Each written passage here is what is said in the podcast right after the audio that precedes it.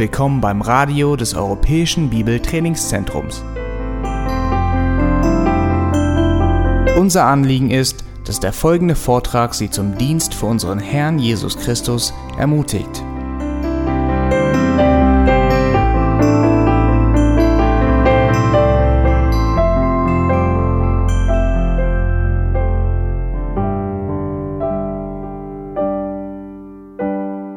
Kriegen immer wieder Anrufe hier. Äh, Leute rufen an und wollen, dass wir ihre Kinder taufen. Es gibt einen Grund dafür. Die sind seit Jahren aus der Landeskirche ausgetreten, haben damals daran nicht gedacht, dass sie vielleicht einmal heiraten, Kinder bekommen und jetzt stehen sie in einer schwierigen Situation. Das Kind aber um es taufen zu lassen, müssen sie wieder in die Landeskirche eintreten, was sie nicht tun wollen. Und warum sind sie ausgetreten? Meistens wegen der Kirchensteuer. Die wollen es nicht mehr bezahlen, weil sie sehen keine, wie es sich lohnt äh, aus der Landeskirche. Und so viele sind ausgetreten des Geldes wegen. Und jetzt, äh, wie gesagt, wenn sie ihr Kind taufen lassen wollen, dann haben sie ein Problem. Aber ich möchte eigentlich das Thema Geld ansprechen heute aus 1. Timotheus Kapitel 5.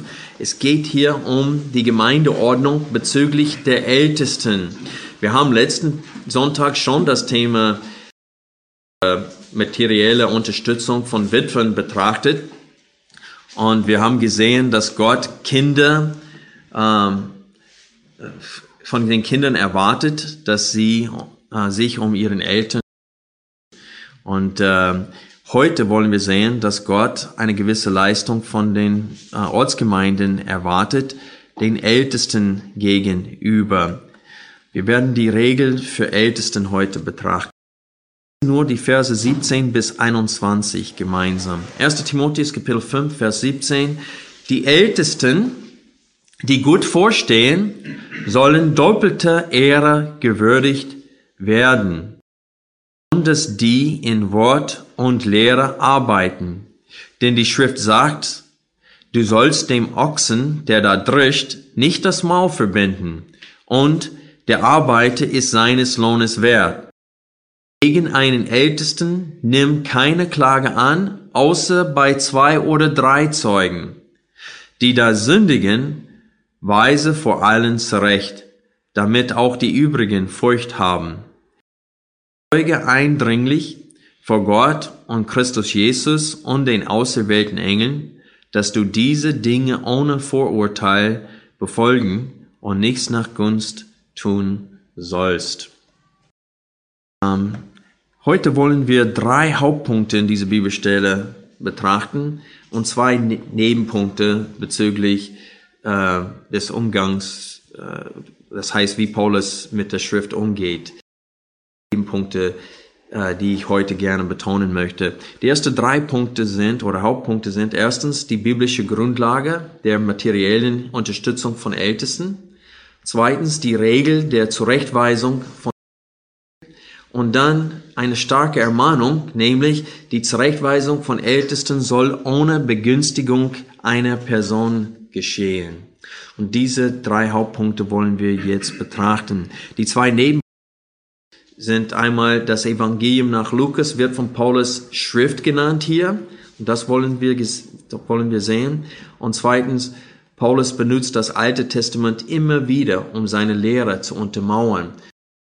Wir erkennen, dass das Alte Testament auch für uns ist. Und diese fünf Punkte wollen wir jetzt betrachten. Der erste Hauptpunkt heute ist die materielle Unterstützung von Ältesten. Hier zitiert Paulus von Autoritätsquellen, nämlich von Moses und von Jesus. Er zitiert einmal aus 5. Mose, Kapitel 25, Vers 4. Und wenn wir diese Bibelstelle aufschlagen würden, dann dieser Vers steht da wie eine Das heißt, es ist schwer in dem Zusammenhang zu verstehen, was mit diesem Vers gemeint ist, weil das, was davor geschrieben ist, äh, ist ein anderes Thema und das, was danach kommt. Und das, dieser Vers steht ziemlich allein und ist schwer für uns vielleicht äh, zu verstehen, was damit gemeint ist. Aber wir brauchen nicht raten, denn Paulus sagt uns, was damit gemeint ist, weil hier in diesem Zusammenhang in Verbindung mit dem Zitat aus Lukas 7, nämlich der, äh, der Arbeiter ist seines Lohnes wert, ist es klar, was mit dieser Aussage gemeint ist. Aber ich denke, um diese Aussage, nämlich du sollst dem Ochsen, der da drischt, nicht das Maul verbinden, noch klarer zu verstehen, sollen wir äh, 1. Korinther Kapitel 9 aufschlagen. Und da werden wir sehen, dass Paulus äh, diesen selben Vers zitiert zu machen. 1. Korinther Kapitel 9. Wir werden ein paar Mal äh, diese Bibelstelle erwähnen heute. So lass uns bitte die Verse 1 bis äh, gemeinsam lesen jetzt. Bin ich nicht frei? Bin ich nicht Apostel? Habe ich nicht Jesus, unseren Herrn, gesehen? Seid nicht ihr mein Werk im Herrn? Wenn ich für andere so bin ich es doch für euch. Denn das Siegel meines Apostelamtes seid ihr im Herrn. Meine Verteidigung vor denen, die mich zur Untersuchung ziehen, ist diese. Recht zu essen und zu trinken? Haben wir etwa kein Recht, eine Schwester als Frau mitzunehmen, wie die übrigen Aposteln und die Brüder des Herrn und Käfers? Oder haben allein ich und Barnabas kein Recht, Wer tut jemals Kriegsdienste auf eigenen Sold? Wer pflanzt einen Weinberg und isst dessen Frucht nicht? Oder wer hütet eine Herde und isst nicht von der Milch der Herde? Dies etwa nach Menschenweise oder sagt das nicht auch das Gesetz? Denn in dem Gesetz Moses steht geschrieben, du sollst dem Ochsen, der da drischt, nicht das Maul verbinden. Das ist unser Zitat aus 1 Timotheus 5. Ist Gott etwa um die Ochsen besorgt? Oder spricht er nicht durchaus um unsertwillen? Denn es ist um unsertwillen geschrieben, dass der Pflüger auf Hoffnung pflügen. Dreschende dreschen soll auf Hoffnung am Ertrag teilzuhaben. Hier hat Paulus eine Frage gestellt, die uns hilft, diese Bibelstelle zu verstehen, weil wie ich vorhin gesagt habe, diese Aussage aus 5. Mose steht da wie eine Insel und es ist schwer zu verstehen. Und so Paulus stellt die Frage, warum hat Gott das denn geschrieben? Und in dem Zusammenhang geht es um Menschenrechte und Gesetze für, wie die Menschen miteinander umgehen sollen. Paulus äh, hat sich selbst die Frage gestellt, hat Gott das geschrieben nur weil er um Tieren besorgt ist? Und Paulus kam zu, äh, die Antwort für Paulus war, nein, er hat das nicht geschrieben wegen Tieren, sondern unseretwegen gibt er uns die Deutung hier. Äh, ich lese nochmal die Deutung vor aus Vers 9. Ist Gott etwa um die Ochsen besorgt oder spricht er nicht durchaus um unsertwillen? Denn es ist um unsertwillen geschrieben. Äh, und da habe ich das schon gelesen, damit die, die arbeiten, Hoffnung haben, etwas zu ernten von ihrer Arbeit. Er sagt, es ist nur logisch und es ist auch biblisch. Und dann argumentiert er weiter ab Vers 10. Vers 11. Wenn wir euch das Geistliche gesät haben, was ist es da Großes, wenn wir von euch das Irdische ernten? Wenn andere an dem Verfügungsrecht über euch Anteil haben, erst recht wir? Wir haben aber von diesem Recht keinen Gebrauch gemacht, sondern wir ertragen alles, damit wir dem Evangelium Christi kein Hindernis bereiten. In diesem Zusammenhang benutzt Paulus sich selbst als Beispiel für äh, eine gewisse Einstellung, die wir als Christen haben sollen. Denn in Kapitel 8 ging es darum, dass manche Brüder oder äh, Glaubensgeschwister, äh, die waren, nämlich die Judenchristen, die waren schwach im Gewissen, was äh, Fleisch anging. Vielleicht ist das Fleisch, das äh, zum Götzen schon geopfert worden ist oder im Namen einen fremden Götter geschlachtet worden ist. Das war für sie ähm, gefährlich, äh, das Fleisch zu essen. Aber für die Heidenchristen war das kein Problem. Und Paulus hat gesagt, äh, zum Schluss von Kapitel 8, äh, wir können einfach Kapitel 8 kurz auf. Ich wollte diese Bibelstelle nicht auslegen heute, aber ich bin schon dabei. Äh, Kapitel 8, Vers 1 lesen wir, was aber das Gotzenfleisch, Opferfleisch betrifft, so wissen wir, dass wir alle Erkenntnis haben. Der auf, die Liebe aber erbaut. Und dann in Vers 9 lesen wir, Seht aber zu, dass nicht etwa diese eure Freiheit den Schwachen zum Anstoß werde. Und Paulus betont hier, ähm, ähm, so will ich nie und nimmer mehr Fleisch essen, damit ich meinem Bruder kein Ärgernis gebe. Und da spricht eine gewisse Einstellung, die wir haben sollten. Und um sich selbst als Beispiel zu benutzen, er auf etwas verzichtet hat, worauf er ein Recht, einen Anspruch hatte, musste er erstmal begründen, dass er einen Anspruch auf äh, materielle Unterstützung hat. Und das hat er getan in Kapitel äh, 1 bis 12 hat Paulus ähm, seinen Anspruch auf materielle Unterstützung klar dargestellt und gesagt, es ist nur logisch. Die Schrift sagt es auch. Es steht aber ich habe keinen Gebrauch davon gemacht. Das ist der Zusammenhang. Aber was äh, wir hier sehen wollen bezüglich unserer Bibelstelle für heute aus 1 Timotheus 5, ist wie Paulus diesen Zitat aus dem Alten hier verwendet, nämlich äh, du sollst dem Ochsen, der da drischt, nicht das Maul verbinden. Gott hat das geschrieben unsertwegen, damit die, die am ähm, Verkündigung des Evangeliums oder im Dienst des Herrn stehen, dass es jedem klar sein, dass sie einen Anspruch auf materielle Unterstützung haben. Wir werden gleich wieder zurück zu 1. Korinther 9 kommen, aber zuerst lass uns zurück zu 1. Timotheus gehen und die zweite Quelle betrachten, oder Autoritätsquelle, nämlich diese, das Zitat von Jesus. Paulus sagte, und der Arbeiter ist seines Lohnes wert.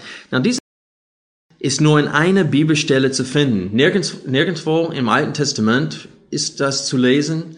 Es ist nur in Lukas Kapitel 10, Vers 7 zu sehen. Ich weiß nicht, warum die Elberfelder als Parallelstelle 10 angibt. Es ist fast genau dieselbe Aussage, aber in Lukas ist es Buchstabe für Buchstabe dieselbe Aussage. Denn in Matthäus wird ein anderes Wort äh, verwendet, nämlich äh, das Wort für Nahrung, das Wort Trophies für Nahrung, anstatt des Wortes Misthu für Lohn, wie in Lukas 10, 7 und auch hier in 1. Timotheus Kapitel 5, Vers 18. Und so rechte Zitat aus Lukas. Und ich möchte einen Nebenpunkt jetzt stark betonen. Und das ist, dass hier können wir feststellen, dass das Evangelium nach Lukas schon zur Zeit des Paulus geschrieben worden ist dass das Evangelium nach Lukas schon äh, bekannt ist unter den Gemeinden, so dass er es als Schrift zitieren kann. Denn er sagt hier, denn die Schrift sagt, du sollst dem Ochsen, der da drischt, nicht das und der Arbeiter ist seines Lohnes wert. Und so er zitiert von dem Evangelium Johann, äh, nach Lukas als Schrift und sagt uns, dass das, was Lukas geschrieben hat, ist wahr. Und das heißt, wir haben das äh, das Evangelium von Lukas äh, von einem Apostel bestätigt bekommen, dass das das Wort Gottes ist. Und es ist klar, er meint, dass Jesus dies gesagt hat. Wenn wir jetzt 9 wieder aufschlagen, wir werden gleich wieder zu 1. Timotheus kommen, lesen wir die Argumente des Paulus weiter da und sehen wir, dass er auch hier diesen Befehl von Jesus äh, erwähnt hat. Ab Vers 13. Wisst ihr nicht, dass die, welche die heiligen Dienste tun, aus dem Tempel essen, dass die, welche am Altar tätig sind, Anteil am so hat auch der Herr denen, die das Evangelium verkündigen, verordnet, vom Evangelium zu leben. Und ich meine, ich denke, wenn er vom Herrn spricht, spricht er von Jesus hier. Und ich denke, er meint hier in 1. Timotheus geschrieben hat, der Arbeiter ist seines Lohnes wert. Wenn man Lukas 10, Vers 7 aufschlägt und auch Matthäus 10, Vers 10, wo das Wort Nahrung benutzt wird, ähm, ist es äh, von, äh, wo Jesus die 72 Jünger ausgesandt hat, äh, um zu verkündigen. Und er hat ihnen gesagt, sie sollen nichts mitnehmen. Und dann hat er gesagt, aus Grund dafür, denn ein Arbeiter äh, ist äh, wert. Und so damit hat Jesus begründet, dass die, äh, die, die, die als Aposteln und die, die als Ältesten, äh, die den Heiligen dienen, ist der Ausdruck da. Die Leute, die den Heiligen sind doppelte Ehre würdig, nämlich Respekt und materielle Unterstützung. Und so das hat er mit zwei Bibelversen ähm, bestätigt oder untermauert. Im Alten Testament, einmal vom Neuen Testament. Welche Ältesten sind doppelte Ehre würdig, laut dieser Bibelstelle? Es steht, die Ältesten, die gut vorstehen, sollen doppelte gewürdigt werden. Mit Vorstehen haben wir das schon betrachtet äh, in Kapitel 3. Und was ält, wer die Ältesten sind, haben wir auch in Kapitel 3 schon stark betrachtet. Das werde ich hier nicht wiederholen. Aber der Punkt hier ist, die den Heiligen dienen, indem sie der Gemeinde verwalten und der Gemeinde einfach gut führen und leiten. Dies sind doppelte Ehre würdig. Und was meint er mit doppelter? Äh, Ehre ist, ist vielleicht äh, ein anderes Wort, um das Wort Ehre besser zu verstehen, wäre Respekt oder Ehrfurcht.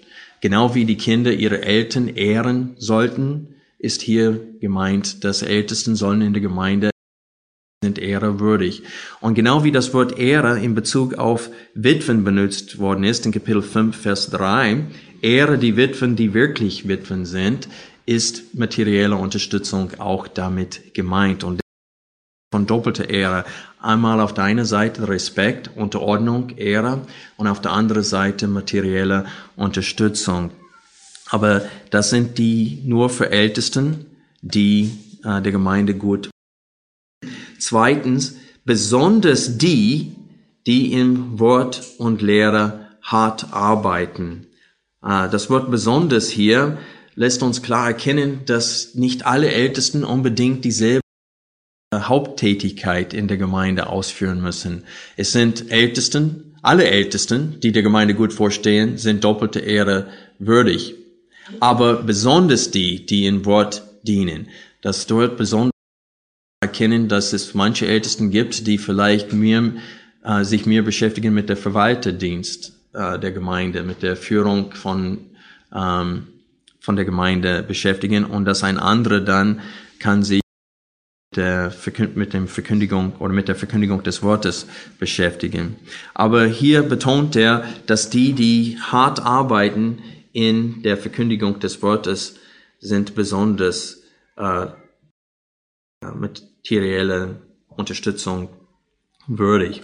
Eine wortwörtliche Übersetzung wäre besonders die sich abmühenden in Wort und Lehre. Und das ist sehr stark in der Urschrift ausgedrückt. Das Wort äh, äh, soll uns an einer, der im Schweiß seines Angesichts sein Brot verdient, erinnern. Das heißt, die Arbeit eines Pastors oder Ältestens ist eine, in den Augen von Paulus, eine harte Arbeit. Es ist eine schwierige Arbeit. Ich denke damals vielleicht noch mehr als heutzutage, weil wir brauchen nicht zu Fuß überall hingehen. Und wenn Herr spricht von Dienst ähm, und in der Lehre, er meint nicht nur, dass er viel Zeit im Büro verbringt und das Wort studiert und Predigten vorbereitet. Ich habe mit Trafe heute Morgen darüber gesprochen. Ich kann mir nicht vorstellen, dass die äh, Aposteln und die Ältesten damals sich so viel Mühe mit der Predigtvorbereitung ge gegeben hatte, wie wir heutzutage. Dass sie alle Punkte aufgeschrieben hatten, dass sie wirklich so vorsichtig war, dass sie eine schöne Einleitung die Leute anpacken und mit hineinziehen, dass sie ein schönes Schlusswort hatten und so weiter. Ich denke, sie haben eher vom Herzen über das Wort gesprochen und dass sie Probleme, die sie in den Ortsgemeinden gesehen haben, dass sie das Wort genommen haben und das Wort haben. Es ist klar von 1. Äh, Timotheus Kapitel 3, dass Ältesten müssen eine gewisse ich sage Körperschaft der Erkenntnis schon besitzen, auch äh, wenn man Titus Kapitel 1, Vers 9 liest in der Lage sein, mit der gesunden Lehre ähm, ähm, zu dienen. Und das heißt, Menschen zurechtzuweisen, ermahnen. Und so, wir, wir stellen so viel Wert heutzutage auf die Vorbereitung für eine einzige und so viel Zeit geht auch damit verloren. Pastoren sollen nicht dumm sein, sie sollen äh, die Schrift auch fleißig studieren. Aber hier betont Paulus eher die Verkündigung des Wortes als die Vorbereitung. Für, die sind miteinander verbunden. Aber damals waren sie unterwegs, tatsächlich überall, das, um das Evangelium zu verkündigen. Und die mussten meistens zu Fuß gehen. Und das hat sehr viel Zeit gefordert. Die Leute, manche mussten, äh, vielleicht konnten nicht in die Gemeinde kommen, die mussten besucht werden. Und das war auch ein Teil der Arbeit, die hier gemeint ist. Aber heutzutage muss ich auch sagen, äh, Ältesten als Hirten in der Gemeinde ist, ist immer noch streng, anstrengend.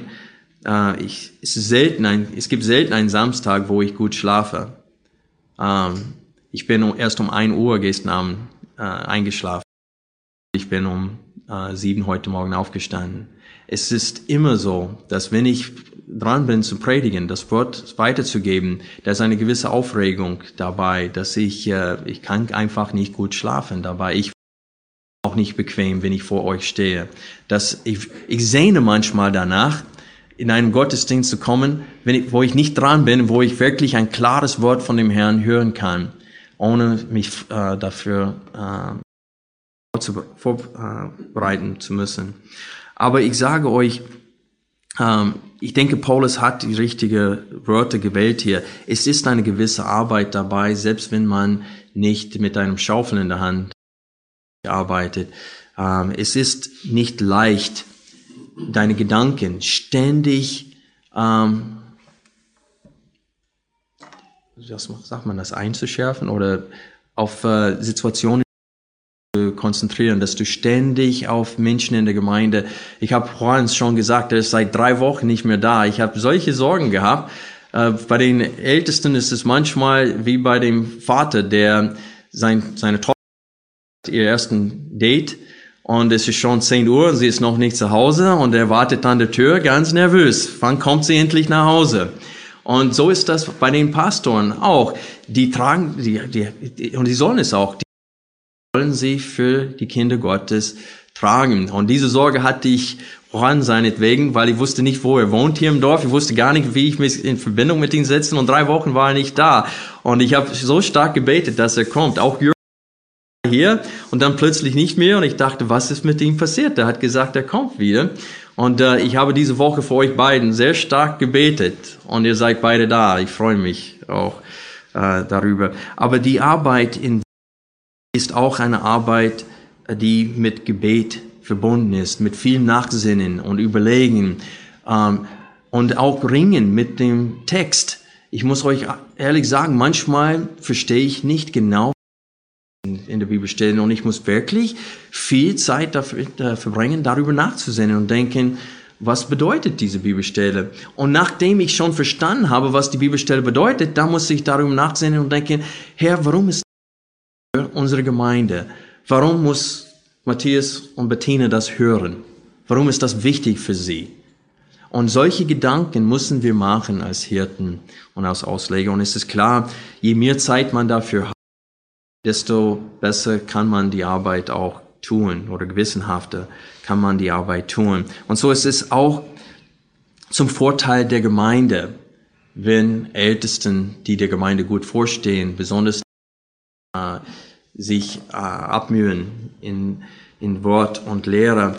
Es ist nur ein Vorteil für die Gemeinde, wenn die Gemeinde genug Geld spendet, dass sie auch äh, finanziell oder materiell unterstützt werden können diese Stelle von Pastor Lito aus den Philippinen reden, weil hier wird nicht gesagt, wie viel sollen sie bekommen. Es steht nur, dass sie es würdig sind. Und es ist klar, dass in einer ganz kleinen Gemeinde die Fähigkeiten sind nicht da. Oder zwei Pastor oder mehrere Ältesten ähm, äh, vollzeitig zu unterstützen. Es ist einfach, die Möglichkeit ist nicht da. Und Pastor Lito aus den Philippinen, er hat eine sehr gute Arbeitsstelle in Manila gehabt ein Auto, der hat Ansehen, der hat alles, wonach ein Filipino äh, träumt, hatte er. Und äh, der hat das alles aufgegeben, um in, äh, wo er wohnte, weil das ist zwei Stunden wohnte bis nach Manila. Und er musste jeden Tag dahin und das war mehr als zwei Stunden meistens. Er war so fünf bis sechs Stunden unterwegs, hat gearbeitet, hat keine Zeit dann für die Gemeinde und die Gemeinde war in der Not. Der Pastor hat Geld geklaut war wirklich meines Erachtens kein Christ gewesen und er musste die Gemeinde verlassen und dann standen sie da ohne Pastor. Und Pastor Lito hat jahrelang in der Gemeinde unterrichtet äh, als Lehrer und die wollten ihn als Pastor haben und gebe ich meine Arbeit, meine sichere Arbeitsstelle ab, um diese kleine Herde zu hüten. Und er hat sich dafür entschieden, ja, ich gebe meine Arbeitsstelle ab. Und er wusste nicht, wie er klarkommen sollte. Derzeit drei Kinder. Und äh, aber einer in der Gemeinde hat ihm, ein Bruder in der Gemeinde hat ihm gesagt, Brother Eddie, hat ihm gesagt, Pastorito, du wirst immer Reis haben. Er hat äh, Reis, Reisplantage gehabt und er hat immer dafür gesorgt. Er hat immer große Säcke Reis immer geliefert. Also Pastorito hat immer Reis gehabt. Manchmal nichts mehr dazu, vielleicht ein bisschen Sojasauce, aber der hat gehabt. Und die haben eine ganz schwere Zeit durchgemacht. Aber Pastorito würde dir sagen, das war eine ganz kostbare Zeit in seinem Leben, wo er lernen musste, dem Herrn zu vertrauen. Ich habe sehr viel Respekt. Aber auch für die Gemeinde. Weil diese Geme kleine Gemeinde, die waren, die waren so arm, sind es immer noch sehr, sehr arm. Aber sie haben alles getan, damit er keinen Mangel äh, gelitten hat. Einstellung zwischen Gemeinde und den Hirten ist, was Paulus hier ansprechen will. Er will nicht nur alles steril regeln, das muss so sein in der Gemeinde, das ist unsere Gemeindeordnung, es muss getan werden, es so, sondern diese Liebe, diese Ehrfurcht, dieser Respekt ähm, soll da sein, so dass die Gemeinde das als selbstverständlich sieht, dass sie daran teilnehmen wollen, dass ihre Hirten mehr Zeit für den Dienst und für ihre eigenen Familien haben, indem sie materielle Unterstützung bekommen und nicht arbeiten müssen, wie Paulus das über Petrus und den anderen Aposteln erzählt hat in 1. Korinther 9. Er sagte, äh, ich und Barnabas so leben, dass wir arbeiten und dienen. Und äh, ich möchte kurz etwas dazu sprechen. Viele Leute wollen 1. Korinther 9 als, als Begründung dafür benutzen, dass unterstützt werden sollten. Aber das ist nicht der Fall da. Paulus stellt sich da aus Ausnahme und das durch seine eigene Entscheidung. Der hat sich dafür entschieden, weil es so viele Feinde gegeben hat in der Du könntest das aufschreiben, wir werden die Zeit dafür nicht nehmen. Aber wenn du 2. Korinther, Kapitel 11 aufschlägst und die Verse, ich glaube, 1 bis 9 liest, oder besonders 7 bis 9, sagt er, warum er das getan hat. Wir können das kurz tun. 2. Korinther Kapitel 11, die Verse 7 bis 9. Er sagte, oder habe ich eine Sünde, als ich mich selbst erniedrigte? 2. Korinther Kapitel 11, Vers 7. Oder habe ich eine Sünde begangen, als ich mich selbst erniedrigte, damit ihr erhöht würdet, indem ich euch das Evangelium Gottes umsonst verkündige? Andere Gemeinden habe ich beraubt, indem ich Lohn nahm zum Dienst an euch. Und als ich bei euch war und Mangel litt, fiel ich niemand zur Last, denn meinem Mangel halfen die, die aus Mazedonien kamen. Wenn man Apostelgeschichte 18 äh, liest, es steht, Paulus musste, der hat äh, Zelten gebaut, gemacht, zusammen mit äh, Priscilla und Aquila.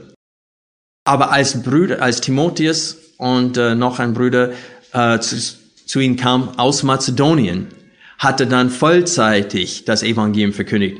Vorher steht es in äh, 1. Korinth, äh, Entschuldigung, in Apostel Paulus in Korinth ist, dass er dort mit seinen Händen gearbeitet hat und nur am Sabbat hat er das Wort verkündigt. Und ich muss euch sagen, die Schlachter und die Elbefelder Übersetzung sind meines Erachtens total daneben in 1. Korinth, äh, in Apostelgeschichte 5. Die Luther-Übersetzung und die Menge-Übersetzung treffen den Punkt genau, wo sie sagen, bis zu der Zeit dürfte er nur, er musste die ganze Woche arbeiten, konnte nur am Sabbat äh, äh, verkündigen. Und dann ankamen mit finanzieller Hilfe, dann konnte er vollzeitig die Verkündigung äh, weitergeben. Und ich muss sagen, alle englische Übersetzungen übersetzen es auch so. Und äh, ich denke, in Apostelgeschichte 18 Warum will ich das sagen? Ist, obwohl Paulus in Korinth auf finanzielle Unterstützung von, den Gemeinde, von der Gemeinde dort verzichtet hat, hatte nicht auf materielle Unterstützung komplett verzichtet, weil hier sagt er, habe ich beraubt, indem ich Lohn nahm zum Dienst an euch, damit er vollzeitig äh, sich damit beschäftigen, jeden Tag auf dem Markt predigen konnte. Und so, wir sehen, dass Paulus, obwohl darauf verzichtet hat, damit keiner ihn böse Vorwürfe machen konnte, dass er es nur wegen des Geldes tut, äh, hat es nicht immer getan. Gut, ich denke, es ist jedem klar, wie es sein soll. Gemeinden. Jetzt gehen, schlagen wir wieder 1. Timotheus Kapitel 5 auf und jetzt wollen wir den zweiten Punkt heute betrachten, nämlich die Regel für das Zurechtweisen eines Ältesten. Dass eine Anklage von nur einem Menschen, dass diese Anklage nicht geachtet werden sollte. Eine Anklage gegen einen Ältesten soll erst geachtet werden, unter die Lupe genommen werden, wenn es von mindestens zwei Menschen gebracht wird. Warum ist das so? Es gibt immer wieder Menschen, die Probleme äh, machen wollen und sie oder sie sehen Dinge äh, durch, sie haben falsche Perspektive angetroffen. Das heißt, der Ältesten spricht mit denen über Sünde in ihrem Leben, die sind beleidigt und dann suchen sie nach etwas vielleicht.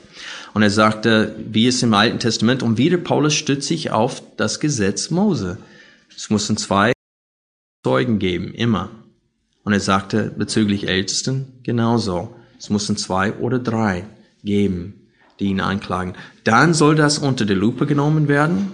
Es soll untersucht werden. Und wenn es festgestellt ein Ältester tatsächlich gesündigt hat, dann soll er vor der, äh, äh, vor der gesamten Gemeinde zurechtgewiesen sein. Das macht man nicht mit normalen Mitgliedern. Ich glaube nicht, dass wenn ein, wenn ein, wenn die verlobt sind vor der Ehe in Unzucht fallen und sie kommen und erzählen das den Pastoren und Buße tun, dass man das, dass man sie vor der Gemeinde schleppt und dass der Gemeinde, ganze Gemeinde erzählt. Das wird in vielen Gemeinden gemacht aufgrund aber das ist, das ist grauenhaft. Ich denke, das ist, man verletzt unnötig den Menschen. Es steht in äh, Matthäus Kapitel 18, dass der erste Schritt der Gemeindezucht ist, unter vier Augen mit jemandem zu hat. Und wenn er auf dich hört, hast du deinen Bruder gewonnen. Das heißt, es gibt keinen zweiten Schritt mehr. Aber was Ältesten betrifft, haben wir eine andere Regel hier. Die Latte ist höher für Ältesten. Und die, wie, wie erklärst du es der Gemeinde, dass Tim auf einmal äh, zurücktreten muss als Ältester, wenn ich so eine harte Sünde getan habe? Es muss erklärt werden. Die müssen verstehen, warum ich im Dienst stehe. Und äh, das muss der Gemeinde gesagt werden. Und es gibt einen zweiten Grund, warum das getan werden muss. Es steht hier in Vers ähm, 20, die da sündigen, allen zurecht, damit auch die übrigen, und ich denke übrigen Ältesten, Furcht haben, damit sie verstehen, dass sie nicht, ah, wie soll man das sagen? Sie sollen nicht herrschen, sie sollen, als ob sie besser sind als alle anderen und sie sollen daran denken, dass sie auch anfällig sind, dass sie auch in die Sünde fallen können. Und so ist es wichtig, dass Ältesten vor allen zurecht gewesen. Ein dritter Punkt. Und hier haben wir eine ganz starke Warnung äh, an Timotheus. Und ich denke, diese Warnung gilt für, für jeder, der in der Gemeindeleitung steht. Ähm, wir lesen hier in Vers 21, ich bezeuge eindringlich vor Gott und Christus Jesus und den auserwählten Engeln. Na, ist es klar, Paulus will was Wichtiges sagen, oder? Wenn er sagt, ich, ich, ich meine, er wendet eine Sprache an, uns solchen Augen gibt. Wir denken, Mensch, was will er jetzt sagen? Was könnte so wichtig sein, dass er äh, den Satz so formulieren würde? Ich bezeuge eindringlich vor Gott und Christus Jesus und Engeln. Nicht alle waren in dem Kurs von, äh, von Rimson neulich, wo er äh, das äh, erklärt hat, was die auserwählten Engel sind. Das sind die Engel, die Gott vor Sünde geschützt sie vor Gründung der Welt auserwählt hatte, nicht zu sündigen. Die sind errettet in Gott, äh, es nicht zugelassen hat, dass sie die Rettung nötig hätten, sozusagen. Und das sind die auserwählten Engel, die Gott vor dem Sünden des Teufels geschützt hat, damit sie nicht in die Sünde äh, fallen. Und so er meinte die ganze Engel, die jetzt bei dem Herrn sind, im Angesicht aller Engel, diese ganze Herren von Engeln, die im Himmel sind, bei Gott und Jesus Christus Vater sitzt, in ihrem Angesicht, ich gebe dir eine Warnung, eine Ermahnung, ein Befehl, dass du diese Dinge ohne Vorurteil befogen und nichts nach Gunst Pastoren, Älteste, dürfen die Person nicht ansehen. Selbst wenn es ein guter Freund ist, der in die Sünde fällt, so vor allen, es soll er vor allen werden. Die Versuchung, eine Sünde zu vertuschen, mag durch eine Beziehung zwischen Ältesten sehr groß sein, aber es darf nicht zugedeckt werden. Seine Sünde muss aufgedeckt werden und er muss bloßgestellt werden. Und Paulus sagte, soll nichts vertuscht werden. Gerade was die Gemeindeleitung angeht.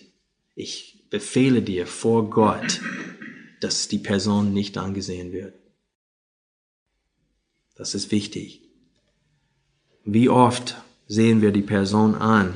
Wir gönnen einem Menschen etwas, was wir an anderem nicht gönnen werden. Das sei ferne. Aber besonders bezüglich der Gemeinde. Wir dürfen keine Sünde in der Gemeinde erdulden, aber besonders in der Leitung der Gemeinde. Und Paulus hat das hier ganz klar ausgedrückt. Ich habe zwei Hauptanwendungspunkte für uns heute, die Bibelstelle betrachtet. Der erste Anwendungspunkt habe ich durch die Geschichte von Pastor Lito von auf den Philippinen schon eigentlich dargestellt, diese Beziehung, diese Einstellung, die da sein sollte zwischen Gemeinde und der Gemeindeleitung. Wenn Älteste, die der Ortsgemeinde gut vorstehen, Respekt und materielle Unterstützung würdig sind, woher soll dann der Respekt und die materielle Unterstützung von der Gemeinde? Das ist klar. Und so das ist eine klare Anwendung an euch. Und ich muss euch ehrlich sagen, Kapitel 6 wird ganz hart sein. In Kapitel 6 spricht Paulus dann direkt die Geld er spricht direkt den Umgang mit Geld an und er sagt Timotheus, er soll äh, die Geldliebe, er soll davon fliehen, dass er wirklich so viel Abstand nehmen sollte, weil er sagte, die Geldliebe ist ein, jetzt nicht so richtig zitieren, ich lese es vor. Er sagte, dass viele von äh, dem Glauben abgeht sind. Äh, er sagt, denn eine Wurzel alles Bösen ist die Geldliebe, nach der einige getragen dem Glauben abgeirrt sind und sich selbst mit vielen Schmerzen durchbohrt haben. Und ich muss euch sagen, als ich zurück in Amerika neulich war, habe ich, es war mir, es war für mich sehr, sehr traurig. Sind so materialistisch geworden. Ich habe mit Ray Galinsky, unser Mission, äh, Missionspastor, ihr habt ihn auch kennengelernt, als er hier war, er hat mir gesagt, dass er sieht das als Nummer eins Problem unter christlichen Jugendlichen unsere Gemeinde, Heimatgemeinde, ist, dass sie lieben Dingen. Ihre Eltern haben so viel verdient, es gab in diesen 80er Jahren, haben sie durch die Aktien 18 Prozent jedes Jahr gewonnen und die sind reich geworden. Die Leute haben, verdienen auch sehr viel in der Gegend und sie haben den Kindern alles, was das Herz begehrt, gekauft. Neue Quad, wenn sie das haben wollten, vielleicht zwei, weil es zwei Kinder gibt und sie streiten sich darüber. Fernsehen im Haus. Ja, es muss vier Autos sein, wenn zwei Teenagers da sind, die über 16 sind. Einmal für den Mann, einmal für die Frau, einmal für jedes Kind. Und die sind so materialistisch geworden. Sie weit über äh, das, was sie verdienen, hinaus leben. Und es geschweige denn, dem Herrn etwas davon abzugeben. Und ich sage euch, der Herr hat es uns niemals überlassen, wie viel wir geben oder wie wenig wir geben. Er hat uns ein Minimum schon in seinem Wort gegeben und das ist zehn Prozent. Ich glaube fest daran, dass nirgendwo im Neuen Testament dieses Prinzip des Gebens aufgehoben. Und ich denke, wir sollen uns anstrengen da. Viele von uns haben unsere Träume, wir wollen sie erleben. Und ich sage nicht viele von uns, weil ich denke, unsere Gemeinde, das größte von euch geben und äh, sehr gewissenhaft vor dem Herrn. Aber ich möchte euch eine Warnung hier geben, die wir genauer betrachten werden, wenn wir Kapitel 6 durchnehmen. Wir sollen das Herz ständig prüfen als Christen. Ich möchte mein Herz prüfen. Wie gehe ich mit dem Geld um? Denn es ist eine große Falle, die Geldliebe. Und Paulus nennt es Götzendienst. Und es steht, man kann nicht Gott und Geld Linda hat, warum habe ich das erwähnt? Linda hat mir erzählt, weil in Russland die Pastoren werden nicht finanziell unterstützt. Es kann eine Gemeinde von 1200 Menschen sein und die kriegen keine finanzielle, materielle Unterstützung. Die müssen versuchen, in den Gemeinden zu dienen. Und Linda hat mir gesagt, sie sagte, Tim, wenn sie nur, sagen wir, ein Euro, äh, wenn jede Familie nur ein Euro oder Gemeindemitglied nur ein Euro im Monat spenden würden, hätten sie 1200 Euro zur Verfügung da in den Ortsgemeinden. Und das wäre, und die Pastoren in diesen Gegenden brauchen nur 200 Euro, äh, um klarzukommen. Da könnten sie sechs Pastoren damit unterstützen. Und der Punkt ist, es kommt nicht mal. Das heißt nicht, dass die Leute geldliebend sind, weil sobald es eine Bauphase gibt oder sonst was, die Leute packen das Geld aus. Die, die, die nehmen das Geld, was sie zur Seite gelegt haben, und sie geben sehr freigebig für solche Dinge. Aber diese Ältesten unterstützt werden sollen. Das verstehen sie nicht. Und das ist zu ihren eigenen Schaden und zu den Schaden den Kindern der Pastoren. Ich, es ist, ich sage euch, die schlechteste Kinder sind die Kinder von Pastoren. Wirklich, meistens. Weil die Pastoren sind so beschäftigt mit der Gemeinde, dass sie keine Zeit für ihre eigene Familie haben. Und das sind auch welche, die schon materielle Unterstützung bekommen. Und so ist es wichtig für uns, an die, äh, an diesen fünf Versen zu denken hier aus 1. Timotheus. Die zweite Anwendung ist, betet für die Ältesten. Ältesten können sündigen. Das weiß. Wie ich so oft gesündigt habe, in meinem Gedanken oder mit meiner Zunge, mit meiner Einstellung anderen gegenüber. Vielleicht kritisiert einer meine Predigt und dann die ganze Woche lang denke ich über ihn. Ich ich bilde mir etwas ein, was gar nicht da ist. Verstehst du? Wir sind so anfällig und betet für uns, damit wir nicht sündigen. Weil wenn ein Ältester sündigt, kann es sehr, sehr viel Schaden anrichten. Das sind zwei konkrete Punkte der Anwendung. Das sind sehr praktische Bibelstellen, wie die wir jetzt hier in 1. Timotheus durchnehmen. Man könnte den 1. Timotheusbrief fast als Gemeindeordnung Gemeinde betrachten. Das sind die Regeln, für wie wir äh, miteinander umgehen sollen. Lass uns beten. Alle Vorträge unseres Programms, Bücher, DVDs und vieles mehr können Sie bei uns unter www.ebtc-media.org erhalten.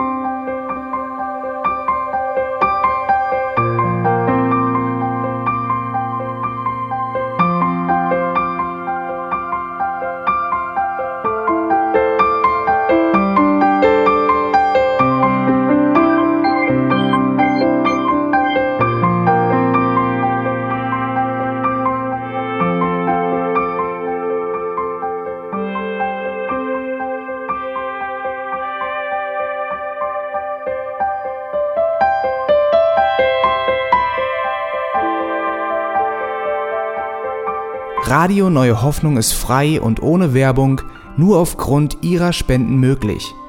Wenn Sie weitere Informationen dazu finden möchten, wie Sie Radio Neue Hoffnung unterstützen können, besuchen Sie die Webseite www.rnh.de.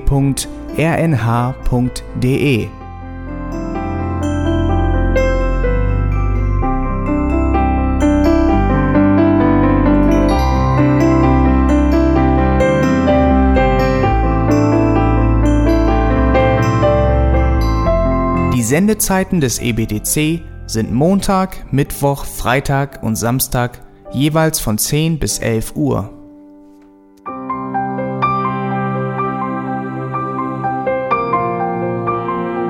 Sie finden uns im Internet unter www.auslegungspredigt.org. Eine E-Mail können Sie uns senden an radio@auslegungspredigt.org. Telefonisch erreichen Sie uns unter 0049 30 60 988 610. Unsere Postanschrift ist EBTC Havelländer Ring 40 in 12629 Berlin, Deutschland.